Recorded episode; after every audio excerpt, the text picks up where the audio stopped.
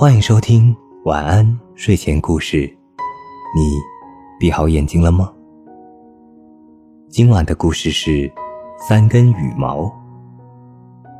从前有一个国王，他有三个儿子，老大和老二都聪明伶俐，只有老三头脑简单，大家都叫他傻瓜。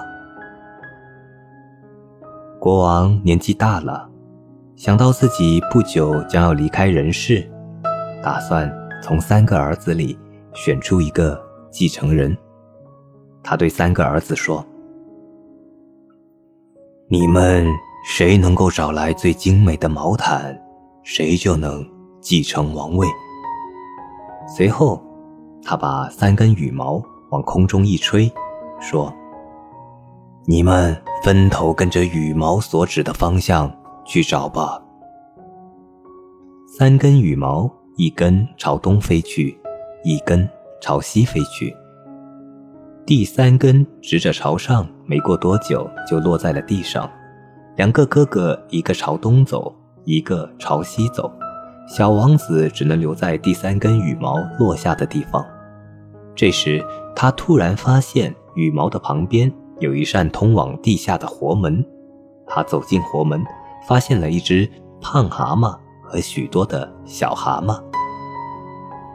胖蛤蟆给小王子一条精美无比的毛毯，小王子的两个哥哥不肯费劲去找，就把自己遇到的第一个牧羊女身上的粗糙围毯拿了回来。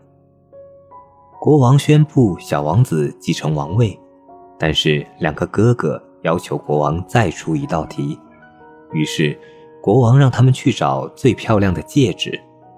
小王子又来到了地下见癞蛤蟆，癞蛤蟆把一枚无比美丽的戒指送给了他。两个哥哥不肯费功夫，只是把车箍敲了下来送给了国王。当国王宣布王位属于小王子时，两个哥哥又吵闹了起来。国王只好说。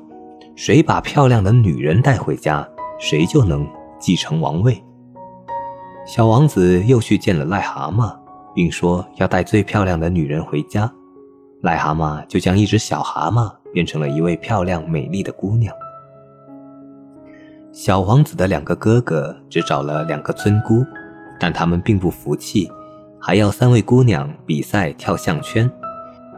结果，两个村姑笨手笨脚的没有跳过去，小王子找来的姑娘则轻盈的一跃而过。